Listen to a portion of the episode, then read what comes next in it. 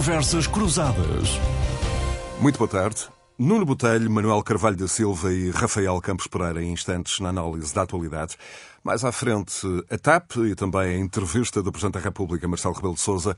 Mas por agora, a Comissão Europeia que dispensou a discussão com os líderes europeus e avança com uma revisão do quadro das ajudas eh, de Estado. O quadro temporário de crise passa a abranger auxílios estatais para a transição da economia neutra em carbono. Estas novas regras abrem uma nova corrida aos subsídios, ehm, com a União Europeia a poder igualar apoios eh, dos Estados Unidos, eh, sobretudo direcionados à nova economia e à transição climática. E este é o principal tema na agenda do Conselho Europeu de 23 e 24 de março em Bruxelas. Por outro lado, noutro contexto, a Comissão Europeia vem pedir aos Estados-membros para desenharem no plano de estabilidade para 2024 um esquema de eliminação gradual das medidas que suavizam os efeitos da inflação galopante. O plano português, recordo, deve ser remetido a Bruxelas até final de abril e antes, até ao dia 15 de abril, a atualização desse plano deve hum, dar entrada na Assembleia da República. Não menos importante, enquanto está em debate a revisão das regras orçamentais e se não surgirem avanços, em 2024 regressa a regra dos 3% para o déficit, sendo que no plano de dívida em vigor há 30 anos, no conjunto de regras do Pacto de Estabilidade e Crescimento, exigem que a dívida pública dos Estados-membros não supere os 60% do PIB, mas no contexto da pandemia, as cláusulas de escape, claro, foram ativadas em março de 2020, suspendendo todos esses eh, requisitos. Manuel Carvalho da Silva, bem-vindo. Manuel, com a inflação galopante, com os sinais enfim, de preocupação e de alguma tensão social.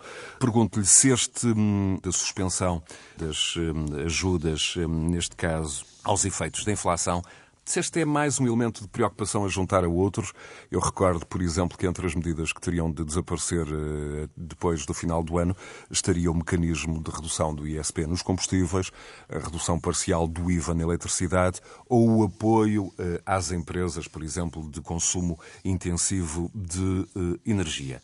Como é que o Manuel olha para, para este conjunto de interpelações? Bem-vindo. Em primeiro lugar, cumprimentar os meus companheiros de painel e muito, muito em particular as nossas e os nossos ouvintes. O que eu vou dizer pode parecer considerações muito, muito genéricas e, e, e aplicáveis a, a, muita coisa, mas, mas acho que, que o devo dizer. Primeiro, é a observação que o povo conta pouco para os governantes europeus. E, portanto, as limitações que o José enunciou vão fazer sentir-se, ou pelo menos vai haver pressões negativas no sentido de não se aplicarem eh, essas hipotéticas, porque não, passavam até agora também de hipotéticas medidas, no plano nacional. Eh, em segundo lugar, há uma interrogação muito grande ainda sobre o que vai ser a evolução da guerra e os impactos da guerra. E eh, esta inversão de, de políticas é, do meu ponto de vista, um muito mau indicador a nível europeu, porque não está seguro qual vai ser a situação em que vamos viver eh, até fruto né, da, da, da, evolução das estratégias dos Estados Unidos e de outros polos e das políticas que os Estados Unidos estão a, a adotar e que já temos falado neste espaço várias, várias vezes.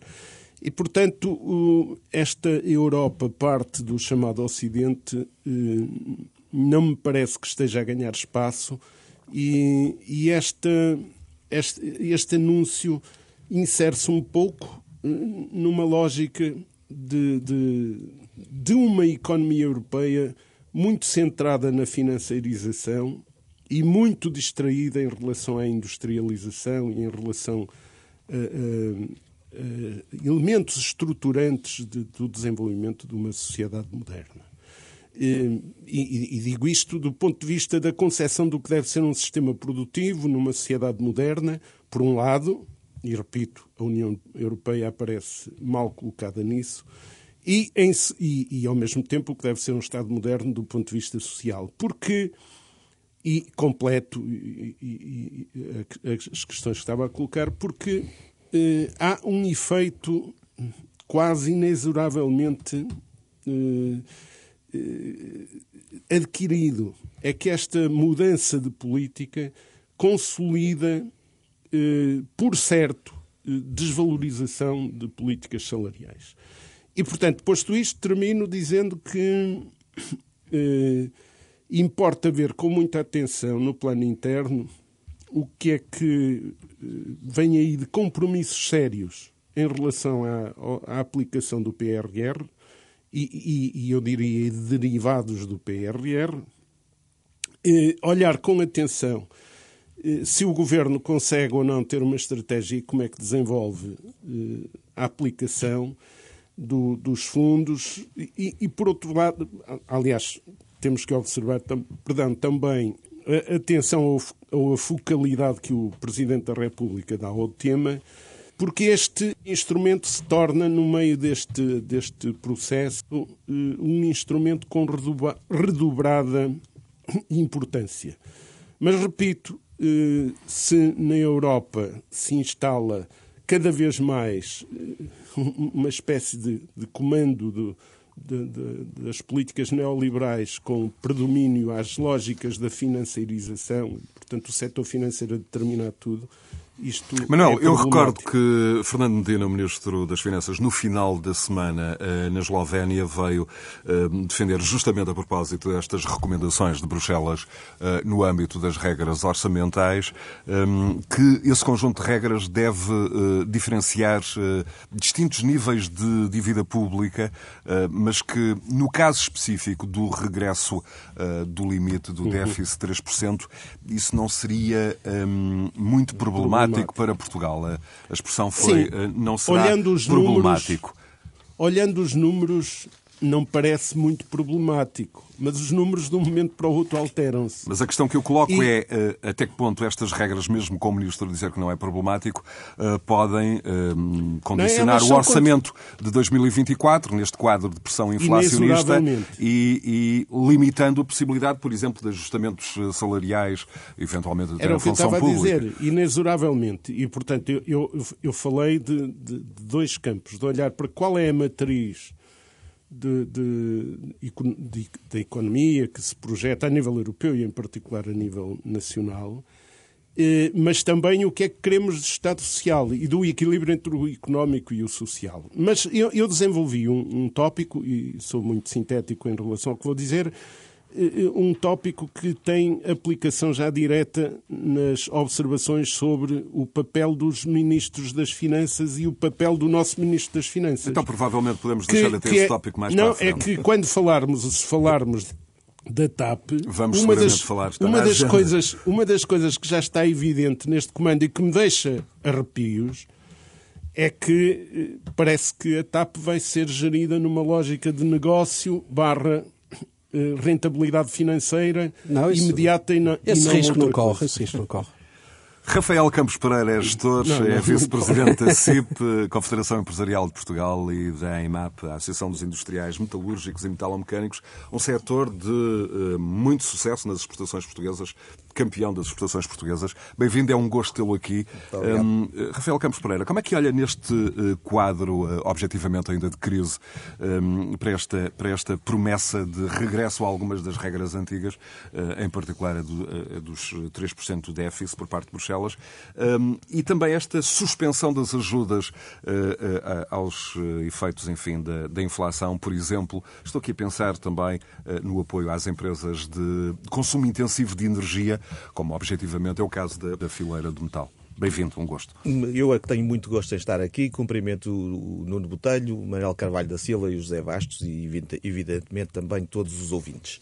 Eu, eh, enfim, em primeiro lugar, há que dizer que é sempre muito ousado e até arriscado estarmos a comentar medidas que foram anunciadas ainda em bruto e que ainda não foram minimamente uh, lapidadas. Em alguns casos são até projetos de intenções. Exata, exatamente. E, portanto, essa é sempre uma. Uh, é sempre bastante ousado, conforme disse, e tenho dúvidas relativamente à concretização de algumas destas medidas. Por outro lado, também devo dizer que, em abstrato, no essencial, eu até iria subscrever aquilo que disse o Manuel Carvalho da Silva, a não ser quando ele eh, invocou o chavão do neoliberal, porque essa, essa expressão surge, surge frequentemente e não penso que isto tenha nada a ver com alguma orientação neoliberal por parte da Comissão Europeia, por parte do Conselho Europeu, por parte da Generalidade dos Estados-membros. Também subscrevo aquilo que disse o Manuel Carvalho da Silva quando ele diz que o povo conta pouco para os governantes, eu diria também as empresas, que são aquilo que Uh, a forma falei da industrialização. Claro, eu sei, eu sei, estou, e estou de acordo também. As empresas uh, contam pouco para os governantes, por, porque não há nenhuma forma de enriquecimento melhor do que a criação de riqueza por parte das empresas. Não há nenhuma forma melhor para levar prosperidade às populações do que a criação de valor acrescentado por parte das empresas. E a verdade é que nós sabemos que as empresas na generalidade das situações e a economia, particularmente as empresas industriais, têm contado muito pouco para os, os, os, poderes europeus e até diria em muitos casos nacionais. E, portanto, nessa, nessa medida, eh, penso que este, estes anúncios ou estas intenções anunciadas pelo Governo, eh, pelo, pela Comissão Europeia, eh, ou por, por Bruxelas, são, eh, em alguns casos, inquietantes, noutros até contraditórias. Em alguns casos, eh, cedo demais. Eh, Sim, e, e, o Manuel referia o contexto da guerra. E tem toda a razão. Como, tem toda a razão. Como, como se vai parte, desenvolver ainda. Nessa, tem toda a razão, porque de facto nós não sabemos ainda a guerra, que supostamente, segundo o invasor russo, duraria 15 dias, mais tarde, seis meses, um ano, mas a guerra mantém-se com as consequências, ou com muitas das consequências que se verificaram eh, imediatamente após a sua eclosão. E, portanto, se houve um conjunto de medidas eh, minimamente estruturadas, que foram concebidas e implementadas para ajudar as economias dos Estados-membros a fazerem face às consequências negativas da guerra, que em alguns casos foram dramáticas, não faz sentido nenhum que, mantendo-se a situação de base que deu origem às medidas, sejam as medidas eliminadas. Isto é absolutamente absurdo, porque eh, continua a justificar-se plenamente que as medidas de apoio à indústria e a um conjunto importante de setores sejam mantidas em vigor. Eh, e, obviamente, que nós sabemos que houve alguma evolução e alguns ajustamentos nos preços da energia, a situação melhorou, nomeadamente no que diz respeito à energia elétrica, mas ainda não está nada consolidado. E, portanto, esta eh, intenção de, de, Bruxelas de eliminar as medidas de apoio, algumas das quais aqui em Portugal foram implementadas com sucesso, e devo dizer que eh, entre as medidas que foram tomadas na pandemia, recorda que um parênteses, Portugal foi o Estado-membro que menos apoiou a economia durante a pandemia, e isso é objetivo, os números são objetivos. Em termos relativos e em termos absolutos, Portugal foi o Estado que apoiou menos as suas empresas, mas entre as, as medidas que foram implementadas pela pandemia, na pandemia e na, na guerra uh, da Rússia, do ataque da Rússia à Ucrânia, a verdade é que as mais eficazes foram as que foram eh, tomadas para ajudar as empresas a fazer face à escalada dos preços da energia. Houve falhanços totais noutras matérias, nomeadamente as matérias-primas, não foi possível, mas na questão da energia, seja os, os, as tarifas de acesso às redes, seja outras medidas que mais tarde foram implementadas pelo Governo, de facto houve algum sucesso e nós vimos que isso teve impacto. E de repente, com a retirada um, no final do ano, todas estas medidas, certamente que a indústria se, se iria ressentir. Iria ressentir-se muitíssimo. Aliás, eh, não só Portugal, como outros países, nomeadamente Espanha, que também têm tomado algumas dessas medidas. Muito bem, já em regresso, uh, Nuno Botelho, bem-vindo. Uh, Nuno, como é, que, como é que estas regras podem, podem condicionar uh, o orçamento para 2024 neste quadro, insisto, de, de pressão inflacionista? E veja-se, por exemplo, esta semana a questão do preço dos alimentos nos hipermercados, um, que foi um dos, um dos temas da semana. Antes de mais, muito boa tarde. Boa tarde ao Rafael, ao, Manuel Carvalho da Silva, a ti, José Bastos, e, claro, ao nosso auditório, que eu saúdo de forma particular. Eh, eu, eu, eu diria que hum, é evidente que, que, que isto já, já muito foi dito, e, e bem, quer por Manuel Carvalho da Silva, quer por Rafael Campos Pereira, mas hum, eu acrescentaria que, de facto, hum, estas medidas vão penalizar muito as empresas e, e, consequentemente, eh, como disse Manuel Carvalho Silva, ao povo, porque tudo o que tem consequências sobre as empresas tem também sobre o povo. Empresas fortes eh, favorecem o povo. É, é bom que haja sempre este, esta ideia e não a ideia contrária. Muitas vezes esta ideia é a contrária que existe e isso não é verdade. E depois, uma coisa importante que falaste é a questão dos alimentos. De facto, eh, as cadeias de distribuição estão a ser retomadas gradualmente, mas hoje em dia têm já, diria eu, praticamente uh, os seus problemas resolvidos um, e nada justifica muitos dos aumentos, hoje já nada justifica muitos dos aumentos que temos sentido, apesar da guerra e a guerra servir para justificar muitos males e muitas questões que se colocam. Eu acho que, aliás, basta ver esta semana, tivemos uh, o Primeiro-Ministro a chamar a Associação Portuguesa de Distribuição para, para justificar algumas, alguns preços de alguns produtos em determinadas superfícies comerciais, uh, uh, porque de facto nós estamos a perceber que não há razão para, determinados, para, para o, chegarmos a determinados preços que de facto estão a escalar e os portugueses estão a começar a sentir isso na fatura de forma clara. Os portugueses estão a sentir os juros, principalmente no crédito à habitação, que lhes toca de uma forma muito particular, e aí o governo implementou também medidas para apoiar essas famílias, eh, que poderiam também terminar essas medidas no final do ano, e eh, eh, nessa questão da alimentar, e, e, e numa altura em que começa a haver relatos de que há famílias com problemas em suprir as necessidades básicas do cabaz alimentar básico é uh, muito assustador Defendes, pensarmos então, isso. Que, e, portanto, acho que se veja com maior rigor, se veja que se acompanhe rigor. o evoluir dos preços, por exemplo, a,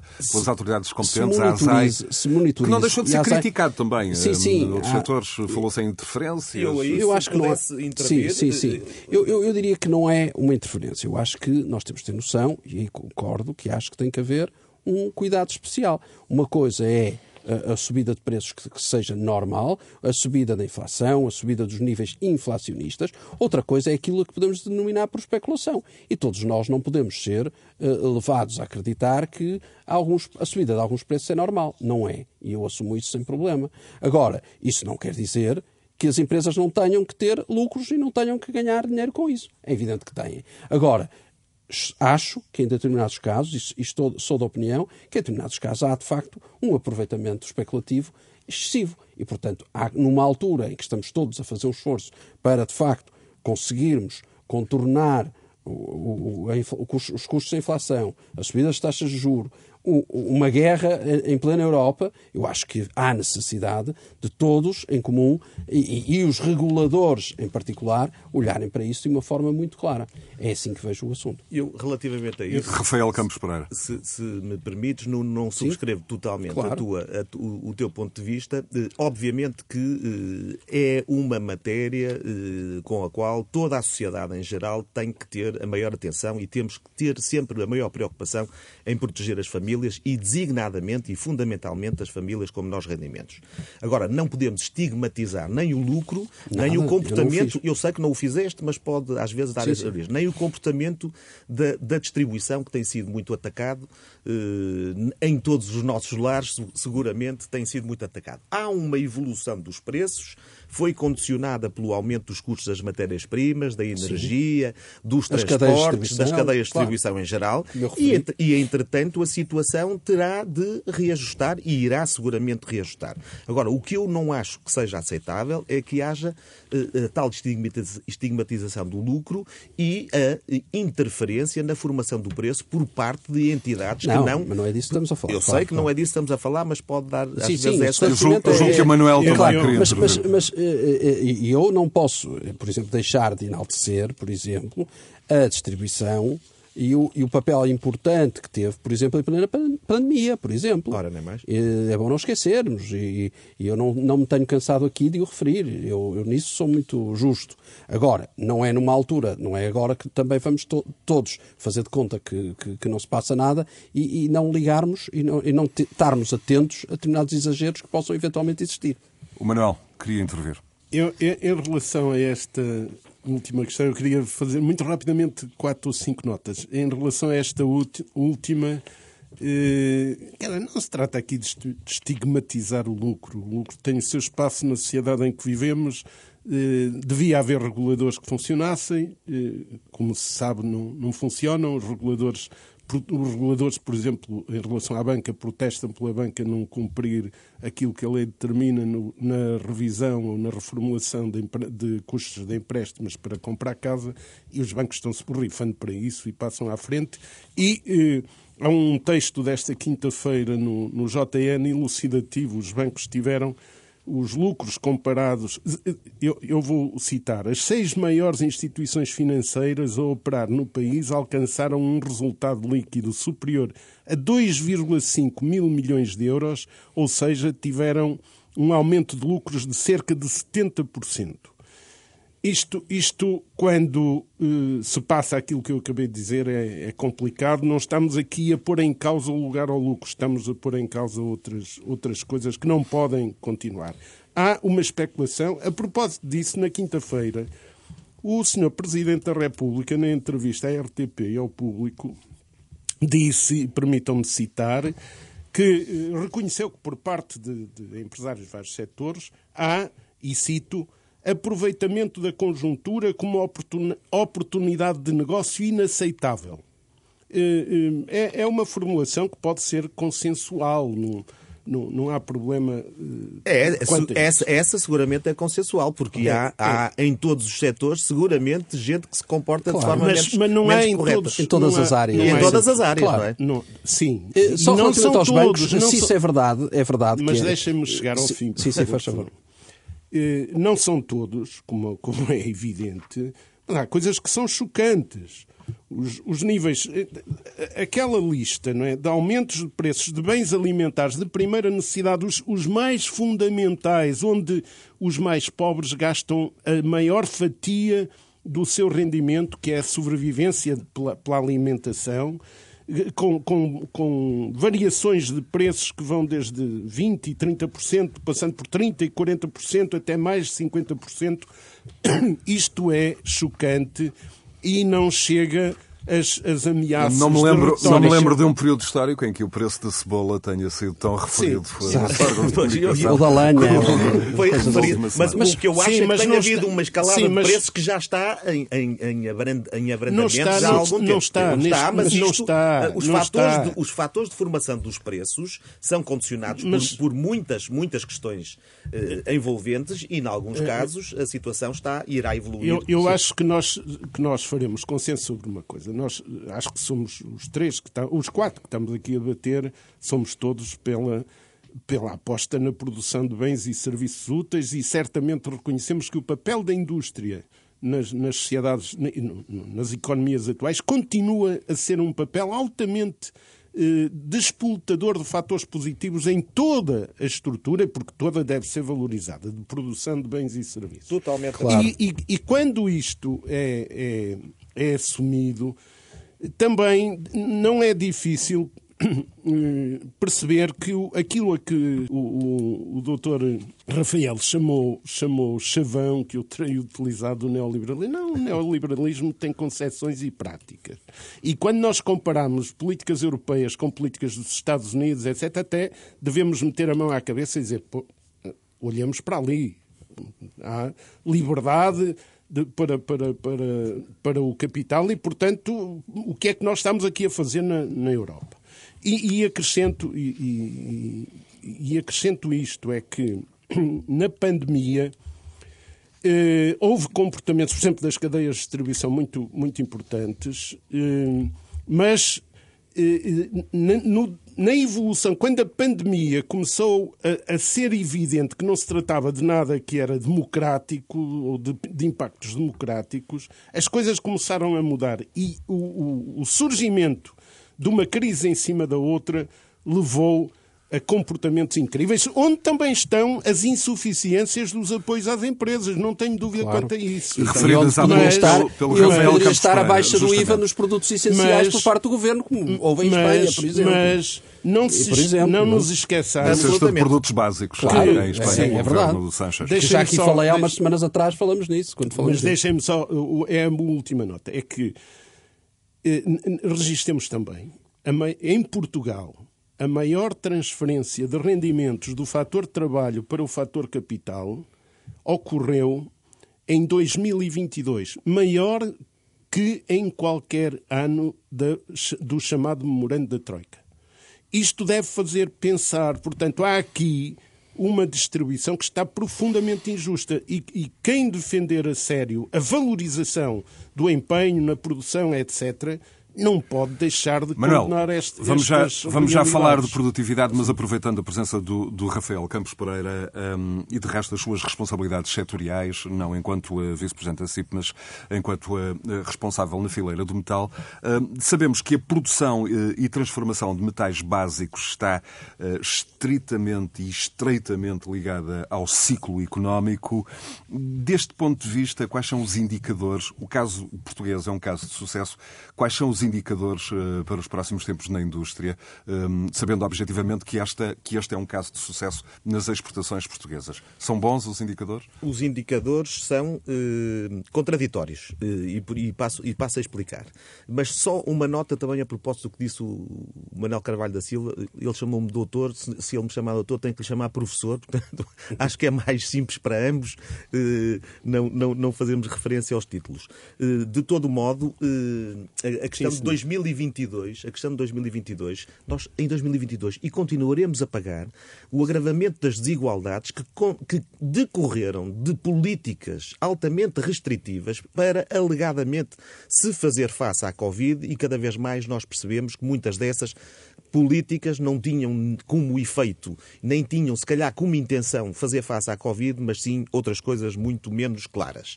Mas pronto, tirando isso eh, e passando agora à questão do setor metalúrgico e metalomecânico, aquilo que eh, eh, a pandemia e os seus efeitos nos ensinaram é que deixa de haver eh, evoluções em bloco.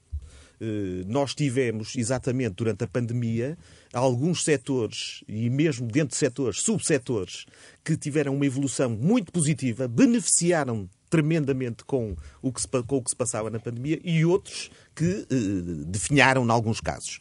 E, portanto, eh, deixou de haver evoluções em bloco. E no nosso setor, sendo o mesmo heterogéneo, apesar de ser muito mais aquilo que une todas as nossas empresas que aquilo que os diferencia, eh, no que diz respeito à contratação coletiva, à formação profissional, ao, investimento na diferenciação, ao apoio à inovação, etc. Mas a verdade é que nós vemos cada vez mais que basta alterar pequenos detalhes na equação para eh, o comportamento da empresa ou do subsetor ser totalmente diferente. Há empresas que são concorrentes, estão, localizadas na mesma região eh, e uma exporta mais para a Europa e outra mais para o Magreb. O, o- o comportamento tem sido absolutamente. eh, tem sido eh, totalmente diferente um do outro. Aliás, em lados opostos. Uns a ganharem dinheiro, outros a passarem muitas E há dificuldades. receios no setor hum, Há de- de- receios, tendo em conta esta instabilidade. desta tendência, num Voltamos- certo sentido, para, para simplificar a expressão de desglobalização. eh, de desglobalização. Eh, De algum modo, alguns destes. Dos Estados Unidos, por exemplo, introduzirem Os Esta- os restrições alfandegárias, hum, cada vez, hum, até do ponto de vista fiscal, hum, à entrada de- de- de- das exportações. Não só, não só do ponto de vista fiscal, mas mesmo até decisões dos, dos, dos governos estaduais e de tribunais, de tribunais americanos que dificultaram. Mas mesmo assim, por exemplo, em 2022, o setor metalúrgico e metalomecânico praticamente duplicou as suas exportações para os Estados Unidos.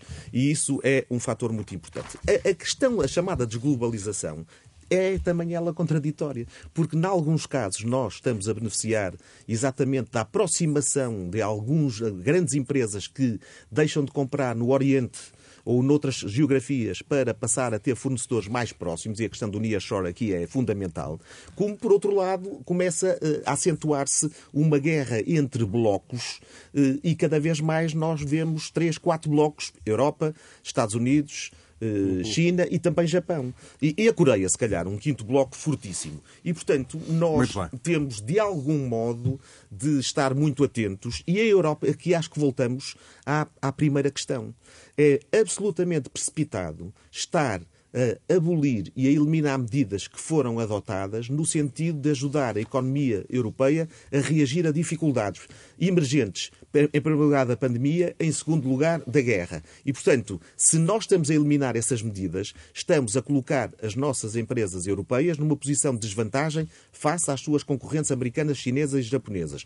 E, além disso, nós, empresas portuguesas, temos que nos confrontar também eh, permanentemente com medidas que são desvantajosas face aos nossos concorrentes dentro do espaço europeu. Nomeadamente a questão de sermos permanentemente aquele eh, o país ou as empresas que tenham menos incentivos por parte do seu governo. Muito bem. Esta semana, uma questão sempre presente na economia portuguesa, uh, Nuno Botelho e, e Manuela, da produtividade. Um, esta questão Sim. esteve de novo em foco. Um, produtividade, que é um elemento de discussão uh, pública sempre que se fala de aumentos salariais. E eu recordo até que no Acordo de Rendimentos e Competitividade que o Governo assinou com os parceiros sociais em 2022, um dos pressupostos da meta política de aumentos salariais de 4,8% era justamente acelerar a, a produtividade. E a produtividade aumentou, mas mas claro que surge depois de dois anos de Covid-19. Uh, e os economistas têm vindo a alertar hum, que quando há uma recessão, os índices de produtividade reagem de forma negativa e claro. o contrário acontece uh, na retoma. Uh, o ponto é, um, vamos distinguir aqui este avanço daquele avanço, enfim, de, de produtividade que resulta de inovação, oh, de mudança de... Não é estrutural. A, a questão é mesmo essa, oh, oh, José Bastos. Este governo vai dizer de organização é, de trabalho, são grandes, gestão. Já disse, são grandes notícias, estamos aqui perante grandes notícias, mas este governo é uma agência de, de, de marketing extraordinária e, portanto, e publicidade. E, portanto, é disso que estamos a falar, em termos de marketing e publicidade, são grandes números, é ótimo, são chavões ótimos e isto é maravilhoso e o Ministro das Finanças aparece aos olhos do público com grandes números. Mas se analisarmos isto como deve ser, verificamos que vemos de uma pandemia em que todos nós uh, paramos praticamente, ou, ou, grande parte da economia parou, e agora estamos a, a, a ter a consequência do, do, do, retomar da atividade. E é disso que estamos a falar. Isto não é absolutamente, absolutamente conjuntural. E não é nada estrutural. Portanto, isto uh, vai abrandar assim que retome a normalidade das coisas. E, portanto, isso é assustador, por um lado, para um país que não cresce, este século praticamente não cresceu. E essa é que é a grande questão que nós devemos colocar em cima da mesa. Apesar de termos tido este ano um contributo da indústria do turismo, por exemplo, absolutamente extraordinária, uh, e apesar de termos tido um, um, comportamento das empresas em todos os setores, nomeadamente no, metalúrgico e metalomecânico, está aqui o Rafael, não posso deixar de dizer, mas no têxtil, no calçado e todos os outros, as exportações cresceram em Portugal. Apesar disso, nós estamos de facto numa situação muito complicada. E, e, mesmo assim, temos um governo que não olha para as empresas, temos um governo que não fala das empresas, temos um governo que continua a, a, a atacar, neste caso, por exemplo, o alojamento local quando se fala de habitação, o, o, turismo sempre que pode tem que, tem que levar e, portanto, é culpado de todos os males que acontecem neste país e, portanto, eu não consigo entender, de facto, o que é que se passa de um país que não pode, parece que não pode ver riqueza a ser produzida. Nós achamos, nós portugueses, devemos achar que a riqueza é produzida pelo Estado. Eu tenho, não me cansarei de dizer a todos que a riqueza de um país não é produzida pelo Estado. O governo não produz riqueza. O governo produz despesa. E, e cada vez que há mais despesa, há mais impostos. E já chega de impostos. Nós temos as, uma das mais elevadas, se não a mais elevada carga fiscal da Europa. Temos os portugueses a ganhar mal, eu continuo a dizer porque obviamente os salários são baixos, mas também porque senão o Carvalho da Silva tem que fazer aqui uma nota, São Carvalho da Silva diz-me já qualquer coisa, mas também porque a carga fiscal é altíssima. E se fosse mais baixa e se apoiassem, desse ponto de vista, os, os, os salários mais baixos, os portugueses ganhariam melhor e, e Manuel, melhor. O Manuel vai justamente dizer alguma coisa sobre, sobre esta questão da, da produtividade. Manuel, cada é, português é, produziu questão... 41 uh, mil euros em 2022. Ponto 6 quatro notas sobre isso. A primeira é, é, é, o repor de uma observação que já tinha feito. Nós tivemos uma subida de produtividade de 4,6 e a pior e o, o, pior e a pior evolução da distribuição da riqueza em desfavor dos trabalhadores. Isto dá que pensar e dá muito que estudar. Segundo, os ganhos são estruturais ou resultam de médias dos anos da pandemia. Eu direi que, eh, eh, por exemplo, os impactos da retoma do turismo são impactos que, eh, comparados com a média dos anos da pandemia, provocam uma alteração positiva muito grande.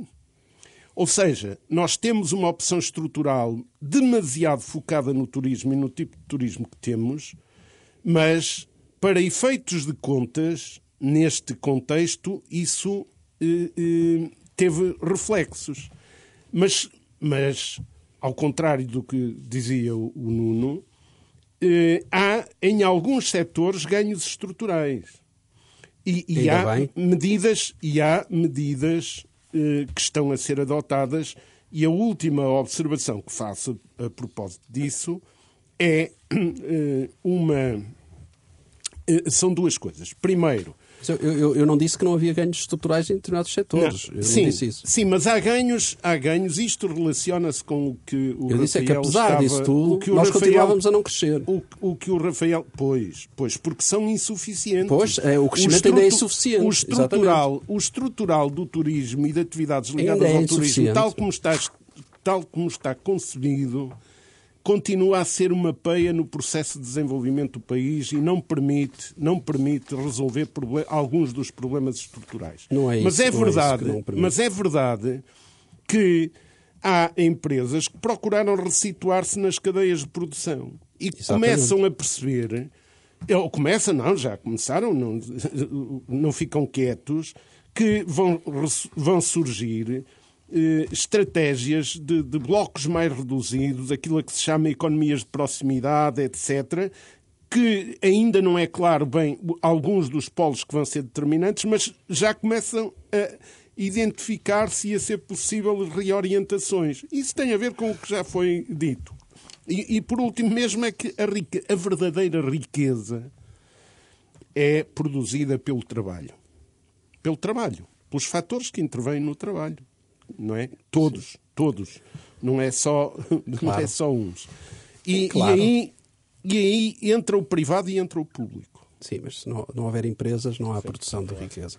Claro, se não Oh, houver oh, trabalho. Rafael não Campos. Claro, se não é trabalho nas empresas, se as empresas resolverem fechar, ou, ou, ou Manuel As Carvalho empresas Silva, não- não podem ir lá bater à porta fechar. Essas imagens de a São resolver- Bento, podem ir lá bater à porta a São Bento que não resolvem problemas. Mas Rafael quer E também essa é a intervir certeza sobre que nós esta questão temos da tido, basta ver. Eu as greves conheço- que temos tido pelo país, os serviços públicos que não funcionam, os funcionários públicos desesperados, eh, aflitos com, com as coisas que não funcionam, é o ensino que não funciona, é a justiça É. que não funciona, a educação que O não funciona, ensino- tudo em colapso, tudo Oh, em oh, colapso, e continuamos a dizer que, que temos que tratar é de acabar Não, com as eu empresas. falei do trabalho, eu não foi, esteve Pronto, de acordo oh, comigo. oh, Deixe-. Deixe-me só, deixe-me só. Porque não estamos a produzir riqueza suficiente, ou estamos a gastar mais do que devíamos, Eu- ou, é que é uma forma de pôr a questão, e, e temos que olhar e arrepiar caminho e fazer de outra maneira. E se calhar olhar para, para o ensino e ver como é que estamos a gastar tanto dinheiro e não estamos a obter os resultados, ainda temos olhar a para a saúde e fazer o ainda mesmo. temos a TAP na agenda, mas, mas o Rafael Vamos queria... à TAP, que é um bom exemplo para, Não, mas- continuação. eu nem queria falar na TAP já, mas podemos continuar com a eu- TAP. Só, só do. Ai, mas- Eu- Permita-me Sim, só uma coisa sim. muito rápida. Eu conheço milhares de, de- de- de empresas, ou, Eu sim, também. provavelmente milhares de empresas, Eu também. e eu não conheço muitos empresários que fecham ou, ou abrem empresas por birra. Eu também não. Não, tem eu também não. eu também não. Nem, nem, nem o referi Estamos aqui. acordo, eu só estou a E- dizer é que se de repente nacionalizarmos todas E- as empresas ou acharmos Mas que isto vai correr bem, Eu vamos ter muitas TAPs. Isto Lá é capaz de ser complicado. Não, Rafael mas- Campos em Pereira, ao Já basta a TAP. e Isto- para isso, essas brincadeiras, já basta a TAP. E em relação ao ensino, nós temos déficits na escola, mas a escola tem estado muito à frente do- do- da capacidade do sistema, do, do- da matriz de desenvolvimento do país. E é por isso que nós exportamos. Certamente, eh, certamente É, vamos regressar isso. é verdade, a escola e milhares as e empresas. E milhares, as milhares empresas, e e as milhares. empresas, e as empresas. E as Rafael empresas Campos Pereira, sobre esta questão da produtividade, antes de irmos à As TAP. escolas este, me- Sobre a este, questão da- este período ainda não devem ter tido aulas, as públicas. Sobre a questão da, da produtividade, eu, eu tenderia a concordar com aquilo que disse o João Sarajeira no público sobre isto, a, comparação que faz sentido é com o período anterior à pandemia. E aí o crescimento foi de 1%. Agora, também... João Sergeira, que a semana passada claro. esteve aqui no, no E no, no, no público também faz, faz referência a isso. Curiosamente, eu hoje ia ter sim, uma sim. reunião com ele e acabei por não ter, coincidência, até poderia ter debatido o assunto com ele, não foi possível. Em todo o caso, aquilo que, aquilo que me parece é que há algum índice, isto não é ainda estrutural, mas há em alguns Mesmo setores. Que seja só 1%. Na, na, em alguns setores há uma evolução claro. e a criação de muito mais valor acrescentado. As empresas têm evoluído na cadeia de valor claro. e, portanto, a tendência, em alguns setores, e aquilo que eu conheço mesmo melhor, no turismo, o setor que é tão da... diabolizado. Claro, mesmo no, no turismo, turismo, é obviamente, o turismo também. Mas, mas no, o que eu conheço melhor, o setor metalúrgico e metalomecânico e outros na indústria transformadora, de facto, a evolução tem sido notável e tem sido também, aliás, só conseguiram fazer face a estas, a estas enormes dificuldades eh, que decorreram do aumento do custo das matérias-primas, dos combustíveis, claro. do, da energia, etc., porque se conseguiram Muito posicionar bem, melhor claro. e, e, de facto, Continuando consigo, Rafael, também Sim. no topo da atualidade esta semana esteve a TAP, eh, depois das conclusões do relatório da IGF, a Inspeção topo, é Geral é? das, das, das Finanças, um, enfim, é no, céu da atualidade, no céu da atualidade, sobre, sobre o processo de indemnização uh, paga à, à antiga administradora Alexandra Reis. Uh, o relatório aponta para uma indemnização uh, ilegal. Quanto a responsabilidades políticas, o Governo disse que já haviam sido retiradas, uh, com a demissão do Ministro Pedro Nuno Santos e do Secretário de Estado Hugo Mendes. Por agora, temos o despedimento da CEO e também do, do Sherman português Manuel Beja. Hum, que reflexão deve ser feita que várias lições podem ser extraídas um, sobre, desde logo, o respeito às regras de governance da empresa, por outro lado, também um, a forma como a tutela um, se, se, se, relaciona com uma empresa desta dimensão uh, e até uma certa displicência. Nós uh, sabemos que aparentemente se validam operações desta dimensão por WhatsApp, WhatsApp. e por emojis de, de, de polegar ao alto. Ok, exatamente. Reflexão, sim, todas as reflexões. Retirar daqui lições, eu acho que a TAP e toda esta atrapalhada da TAP, desde que se fez a reversão da privatização, eh, ensina-nos que não há, não há eh, lições nenhumas possíveis. Ou, ou melhor, ninguém quer aprender as lições com as asneiras permanentes que foram feitas. Eu, é evidente que muito mais preocupante do que isto é a questão dos 3,2 mil milhões que foram injetados na TAP sem qualquer retorno. Mas também é verdade que a opinião opinião pública em Portugal reage muito mais depressa a, a que se gaste 500 mil euros numa indenização ou, ou, ou 500 mil euros na compra de, de BMWs do que 3,2 mil milhões de euros a desperdiçar em Exatamente. tudo aquilo que é. a TAP tem sido pródiga ao longo dos últimos anos. Este caso concreto é, é, é, é, é a cereja em cima do bolo.